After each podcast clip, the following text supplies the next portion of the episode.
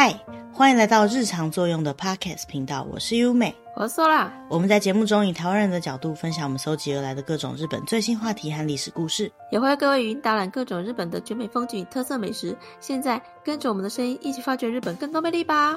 那今天这集的节目当中呢，我们想要来跟大家分享日本在夏天这个时候通常都会蛮常看到的一个单字，叫做土用丑之日。土用の丑の日。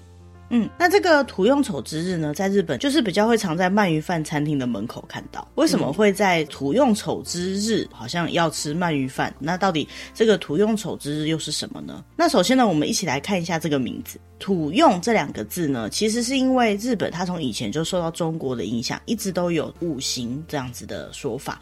在这个五行之中呢，他们是说整个世界上的所有东西都是被分成木、火、金、水、土五个属性的。春天是属于木，夏天是属于火，秋天是属于金，冬天是属于水。所以这样分起来呢，四个季节就有四个不同的属性。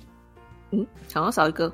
对，因为五行说应该有五个嘛，所以这种情况下呢，土就会没有被分到任何一个季节。那土呢，就会被当做是所有季节的交替之间的这种属性。嗯，也就是说，在分季节的情况下，春夏秋冬之后的大概十八天左右的期间呢，都会有一个土用的期间。那每一个季节交替的时间都是土用嘛，所以呢，这个土用最大的意义呢，就是可以让每一个季节都可以顺利的转换。嗯，每一个季节中间的交接期就是。对，可以这么说。什么是丑之日的这个丑呢？丑其实是日本的十二支其中之一。日本传统呢，就用十二支来当做是日本的时刻或者是日期。因为对干支来讲呢，十二天的这个周期就是属于一个循环。所以这十二个呢，就是我们在中文里面蛮常听到的子丑寅卯辰巳午未申酉戌亥。那也就是以中文来讲的这个地支。如果说以十二天为周期的话呢，一年就会有三十个周期。总共有十二支嘛，所以就会轮三十次。那在这其中呢，如果说遇到了刚好在季节交替之间，也就是土用的那个期间的丑之日的时候呢，人们就会利用这一天呢去祈祷可以健康平安的生活，所以就会在这个土用丑之日产生一些比较特别的习俗。嗯，其实事实上呢，在土用期间里面遇到丑之日，因为四季之间都会有十八天的土用时间嘛，然后再来就是这个丑之日一年总会有三十次嘛，所以说呢，这个土用丑之日呢，其实在一年之中它并不是指固定的某一天，而是说一年它可能会遇到个几次，甚至在一个土用期间，因为有十八天的关系，所以很有可能丑之日还会遇到个一到两回，所以这时候呢，他们在遇到第一次的丑之日的时候呢，他们就会讲说这是。一丑，第二次的丑之日的时候呢，他们就会说它是二丑。那其实日本在十二支的这个概念呢，就是我们很熟悉的这十二生肖的概念。所以呢，子丑寅卯就会对应到十二生肖的鼠牛虎兔。所以啊，这个丑就是牛的意思。比如说今年是兔年，所以呢，今年就是卯年。嗯。其实我自己啊，原本也以为土用丑之日就是一年会发生一次的什么节日，但事实上呢，每一个季节都可能会有一至两次啊，所以每一个季节的不同的丑之日呢，可能他们就会做不同的事情。嗯，不过虽然说一年可能会有好几次的土用丑之日，但是对于现在的日本人来讲，他们一般会去特别注意的土用丑之日呢，会是在立秋前的七到八月这边发生的这个丑之日。嗯。那为什么会特别注意这个时间呢？是因为土用期间就是季节变化的时候嘛。那这个时候呢，天气的变化，像是天候啊、气温的变化，就会变得比较激烈。那温度差也会变得比较明显。所以对人的身体来说，是比较会有负担的一个时期。特别在这个七到八月的丑之日，因为它是在立秋之前，对台湾来讲还是特别热的时候。那对日本来讲也是一样的。所以呢，就是一个对身体负担比较大的季节嘛。那所以在这么多个土用丑之日里面呢，通常就是这个夏天的土用丑之日呢，是特别容易被注意到的。而这个夏天的土用丑之日呢，其实并不是立夏前的土用期间的丑之日，而是立秋前的土用期间的丑之日。所以立秋前就是夏天吗？立秋就是要进入秋天的意思。对。所以这个时候如果没有特别注意的话，因为很热的关系，然后再加上接下来迎来温度变化非常大的季节，所以没有照顾好自己的身体的话，就比较容易生病。那再加上很热的关系，就我们前面介绍这个夏季病的时候有提到，所以呢，可能就会需要去做一些事情，然后尽量让自己的身体能够有办法去应对接下来的强烈的天气变化。那这种情况下，日本在土用丑之日会有什么特殊的风俗呢？就是我们前面有提到的，会去吃鳗鱼饭。嗯，那大家可能会想到说，呃，为什么要选择吃鳗鱼饭呢？那其实这部分呢，在日本也是有很多不同版本的传说故事啊。不过，其中最有名的一个说法呢，就是在江户时期呢，有一个很有影响力的学者，他叫做平贺源内。那他曾经接受到一个任务委托，就是说，因为日本人他们其实从古代开始就有吃鳗鱼的这样的习惯，但是鳗鱼其实要在冬天吃才会比较好吃，因为鳗鱼在冬天会准备产卵，所以呢，它的油脂就会变得特别的丰富，变得很肥美，在冬天吃的鳗鱼就会特别好吃。所以夏天的时候，相对来讲，鳗鱼就会卖的比较不好。那这个。平贺这位学者呢，他接收到的任务就是有卖鳗鱼的餐厅呢，就跑来跟他商量说：“哎呦，我们夏天的生意真的很不好，有没有什么办法可以让我们夏天也把鳗鱼卖得很好？”那平贺呢，这时候就想到说，日本其实在这之前呢，就有传言说要在土用丑之日的这一天呢，吃日文的字里面含有假名“乌”的这个字的食物。什么叫乌呢？比如说像我们今天讲的鳗鱼，就叫做乌纳吉，所以就乌这个字。那为什么选择乌这个字呢？因为丑这个字念乌西，就是牛的那个字，所以呢，就是要选择有吃乌的东西的食物。这样子乌的东西的食物里面呢，鳗鱼也是其中之一嘛，所以呢，他就跟卖鳗鱼的餐厅说啊，你就把这个门口贴上一个“今天是土用丑之日”这样子的一个贴纸，提醒大家说，哎，今天是土用丑之日，哎，今天好像应该要吃鳗鱼，给大家好像消费者暗示的这种感觉。从这之后呢，这个卖鳗鱼的店呢，就在土用这一天呢，开始变得生意很好。那因为这个宣传效果的关系，所以呢，在夏天呢，就慢慢的也有人会选择去吃鳗鱼饭。嗯。除了他灵机一动想到鳗鱼饭也是乌开头的字以外呢，其实日本从以前开始呢就有吃鳗鱼的习惯，因为鳗鱼是一个营养价值很高，而且可以给人更丰富的精力的这样的食物。然后再加上呢，其实鳗鱼对于身体很疲惫的情况下呢，它也有很好的恢复效果，因为它有很丰富的维他命 B1。就像我们之前有提到，对抗夏季病或对抗热伤害的话呢，鳗鱼本身就是一个非常适合的一种食物。嗯。天然的综合维他命。对啊，刚刚提到的这个时代呢，是江户时代。那那时候的养殖技术可能没有到那么的好，所以呢，会分成冬天的鳗鱼比较肥美，比较好吃；夏天就相对来讲没有那么好吃。可是现在的鳗鱼养殖技术慢慢的越来越进步了嘛，所以呢，不管是冬天还是夏天呢，都可以吃到好吃的鳗鱼。所以说吃鳗鱼呢，就可以摄取到非常丰富的营养，也可以在炎炎夏日里面呢大饱口福。所以呢，日本就把古代开始的这种土用丑之的这样的风俗习惯呢，一直延续到现在了。嗯。那除此之外呢，其实鳗鱼的习性来说呢，它的生命力蛮强的。据说就算几天不给它吃饲料，它也可以继续活着。所以说，对于有些人来讲呢，他们就会觉得说，哎，吃鳗鱼好像就是把这个很强劲的生命力也一起吃进身体里的感觉。嗯。那其实鳗鱼在日本的吃法有蛮多种的。关于鳗鱼的吃法呢，我们下一集再跟大家介绍。那这边先跟大家介绍的是，其实鳗鱼在吃的时候呢，不同的地区的吃法是有点不一样的。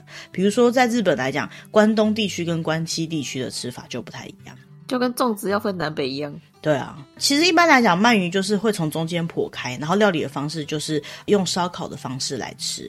但是呢，在关东的话，他们通常在处理鳗鱼的时候，他是从背后去把这个鳗鱼给剖开了，然后呢，会把头部去掉，先完全不加调味料的去烧烤过一次之后呢，再稍微去蒸烤去做调味。那这种方式呢，因为它有经过两次的烤法，就是一次先烤，后面再用蒸烤调味的方式，所以它的鱼肉会比较松软。再来就是两次烧烤过程当中呢，会让它多余的油脂去除，所以说它在调味上会使用那种比较没有那么甜，然后比较清爽一点的酱汁。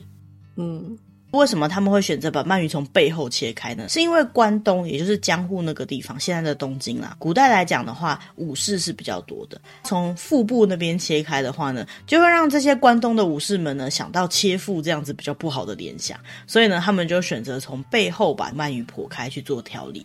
那相对于这个呢，在关西地区，也是现在的大阪那边，它基本上呢就会把鳗鱼从腹部那边切开，然后头部呢也不会把它去除，就直接这样下去烤，到最后可以所以也没有经过两次烧烤的动作。那因为它没有烤两次的关系，所以呢，它的整个鳗鱼的口感呢，就会油脂比较丰富的感觉。那因为这样有丰富油脂的味道的鳗鱼，就会比较需要用味道比较强烈的、比较甜一点的酱汁，也要把它调得比较浓稠一点的感觉，才比较能够粘附在鳗鱼上面。所以呢，整个口感上面来讲，关西地区跟关东的鳗鱼就会差很多。那为什么关西地区的人就比较不在意从腹部切开呢？有一说啦，是因为有说到关西那边最主要是大阪。那大阪呢，从以前开始就是一个很有名的商业城市，所以大阪的商人他为了表示自己的诚意，就会很希望自己在跟客人做生意的时候，可以毫无保留的推心置腹的去讲。那在这个推心置腹的这种说法来讲，日文有一句话就叫做“腹割って话す”，就是剖开肚子讲话这样的感觉。所以说，把鳗鱼从腹部剖开呢，反倒是对于常做生意的大阪人来讲是有比较好的寓意的。 嗯，不过在土用丑之日这一天啊，除了吃鳗鱼以外，应该讲说吃鳗鱼可能是大家比较知道的一个风俗习惯。那除了鳗鱼以外，还有很多食物也都可以吃，也就是我们刚刚提到的“乌”开头的料理，或者是可以消暑解热这样子的食物，都是很适合在土用丑之日吃的食物。嗯，那在日文还有什么“乌”开头的食物呢？比如说像是梅干、乌梅波西、乌龙面、乌冬。瓜果类的，乌里、牛肉、乌西诺尼库、马肉。乌马诺尼库等等呢，都是乌开头的食物。再加上这些食物呢，都是有非常丰富的营养成分的，在消暑解热、预防夏季病上面都是有一定程度的帮助。所以说，在现代呢，还是会有很多地方会在土用丑之日的时候吃这些食物。那其实事实上来讲，不只是吃乌开头的食物啦，日本通常会认为说，只要能够吃到刚好那个季节当季的食材呢，对于身体就是好的。所以呢，在这个时候呢，只要吃到那个季节的食材，并且那个食材刚好都是会有一些丰富的营养素的食物呢，就可以尽量多吃一点啦。毕竟吃当季的食物对身体通常来讲都是比较好的。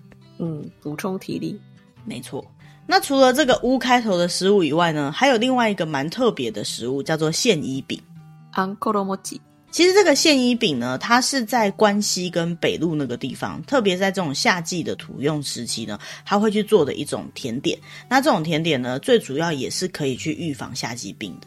所以有些地方呢，就会把这个现衣饼又叫做土用饼。土用饼。那这个饼在日文其实就是麻糬，就是我们讲的麻糬年糕类的东西。那以前在宫廷里面，据说在土用的时候，他们就会把圆圆的这个年糕放到味噌汤里面去，这样子的一个年糕汤的一种吃法。那这样的吃法呢，后来流传到江户时代之后呢，就变成现在的现衣饼。嗯。那这个线衣饼到底是什么样的一个食物呢？它的线是内馅的馅，衣呢是衣服的衣，这样的一个特别的名字呢，它的意义来自于它是把馅像是穿衣服一样包在年糕的外面，所以叫做线衣饼，就是反过来的大福。对，没有错，反过来的红豆麻薯。通常来讲，包在外面的馅呢，会是使用日本比较常见的红豆馅。嗯。如果有机会可以看到这个现衣饼，很多人可能会觉得它跟我们之前节目里面提到日本会吃的和果子、牡丹饼或者是秋饼那种感觉的食物长得一样。那比较不一样的地方就是刚刚提到的那种牡丹饼或秋饼。它在红豆馅里面包的这年糕呢，基本上是用糯米下去做的，把它做成像是麻薯这样的感觉。那牡丹饼跟秋饼，它在制作的时候，它通常不会把米粒弄得很碎，就是还保留一点点米粒的感觉。所以说，整个年糕的感觉呢是没有那么光滑的。但相对来讲呢，我们今天提到的现衣饼，它在包的时候呢，它里面的年糕就是会比较像是我们平常在市面上容易看到那个年糕那种，呃，已经看不太出它原本是米粒的这样感觉的光滑的年糕。嗯，那再来就是他们使用在线衣饼外面的这个馅啊，一般来讲呢，通常它是会使用比较泥状的红豆馅。那相对来讲呢，秋饼或牡丹饼，它外面的这个红豆馅呢，就会使用这种比较一粒一粒的感觉，还可以看到红豆颗粒的红豆馅。嗯。所以说现衣饼呢，基本上就是那种比较一般可以看得到的红豆馅搭配麻吉这样子的一种日本传统甜点。嗯，可是跟刚刚讲的那个比较原本的吃法是放在汤里，像是吃咸的，到现在的这个形态感觉变化有点大。嗯，就是咸汤圆变成反过来的大福这样子的感觉。已经是不一样的东西了。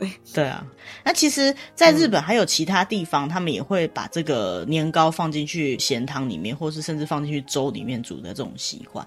只要它这个年糕稍微有点变化，比如说年糕里面再包红豆之类的，它就是完全不同的料理了。对于日本人来讲，但是对于我们其他国家的人来讲，可能看起来会觉得哦，就差不多那几样的食材，把它做一些变化。嗯那听到这里呢，或许有人会想说，诶，那听起来还蛮好吃的，不然下次我来做看看。听起来蛮简单的嘛，哈，就是红豆馅跟麻糬，哈，年糕这样子而已。如果说自己想要在家里做看看的话，其实蛮容易的，因为你只要能够确实的把年糕包在红豆馅里面，就没什么问题了。但对于台湾人来讲，可能要取得里面的年糕会比较不容易，所以这边提供几个可以快速做出年糕的方式。嗯。那首先第一个呢，就是在日式超商就可以看到所谓的白玉粉。如果没有白玉粉的话，台湾会比较像是汤圆粉或糯米粉这样子的感觉啦。嗯、那基本上就是用糯米直接去磨出来的米粉这样子的东西。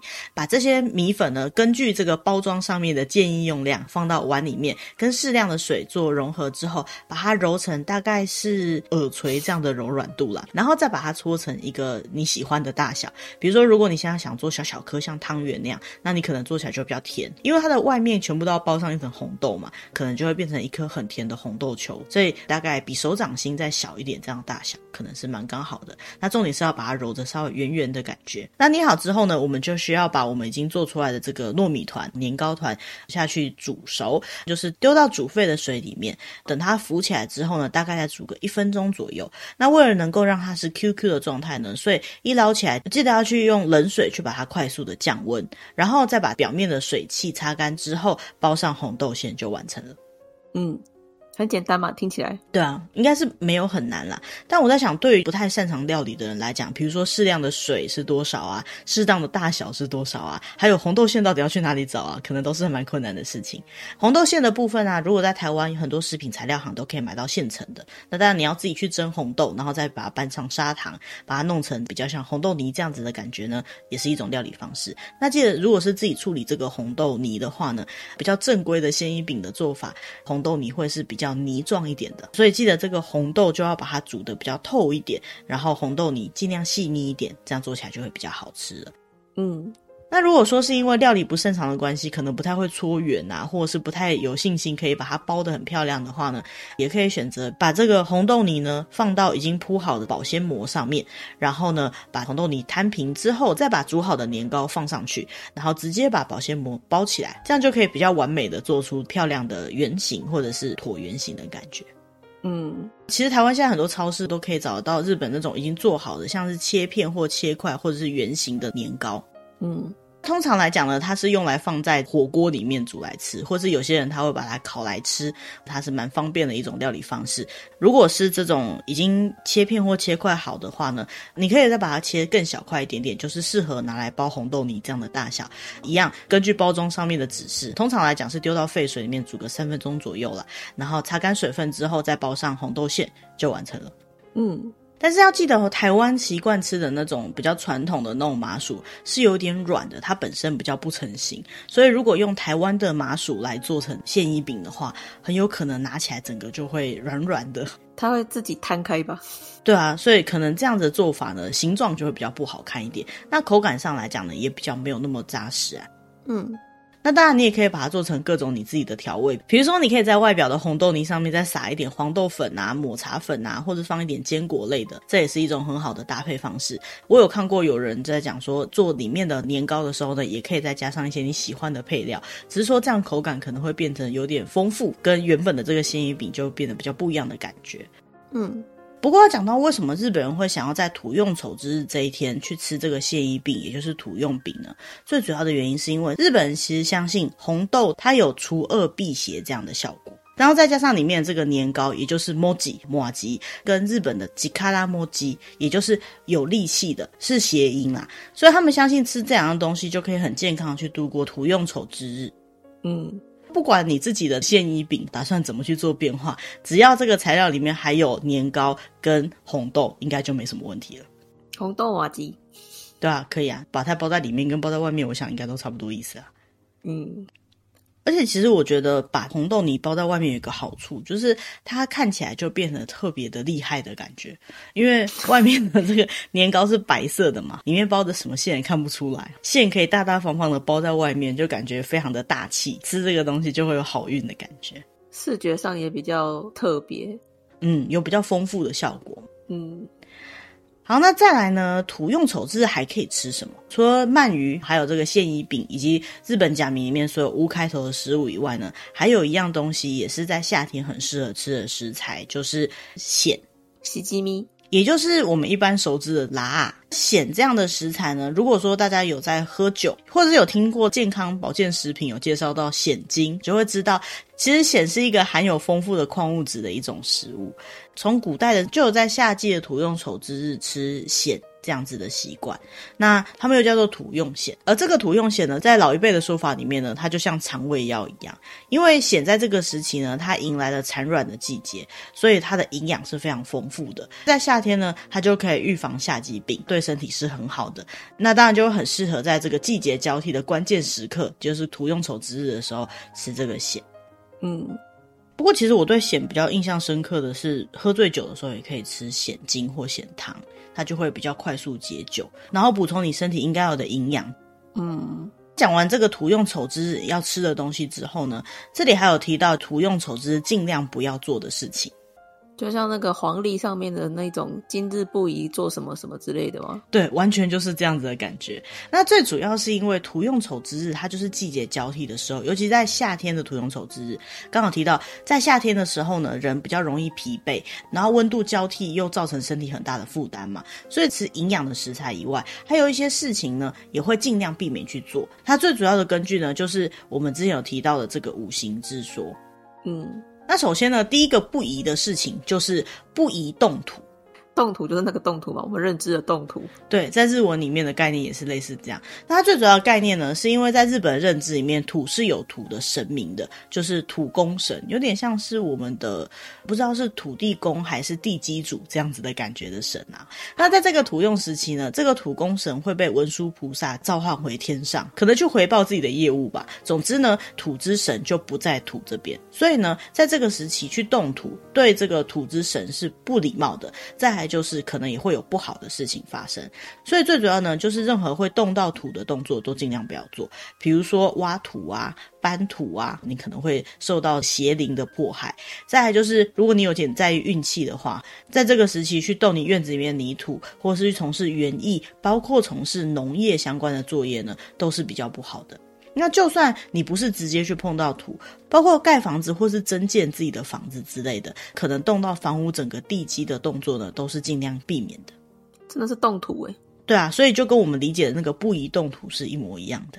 那到底为什么不能动土呢？除了我们刚刚提到，就是为了不要去触怒到神明以外，其实土用这个时期本来就是季节交替的时候嘛。那人的身体比较弱，就比较容易生病啊，或者是身体的状况变得比较不好。尤其在七到八月这样很炎热的季节里面，如果你还要硬出去整理你的庭院，或者是到田里面去农耕，就很容易会中暑，或者是发生什么意外嘛。应该也可以想成是古人的智慧啊，因为他们从以前开始就觉得啊，这个时期不适合做这样的事情，所以。就慢慢演变到现在，我们会理解说啊，不宜动土这样子的一个概念。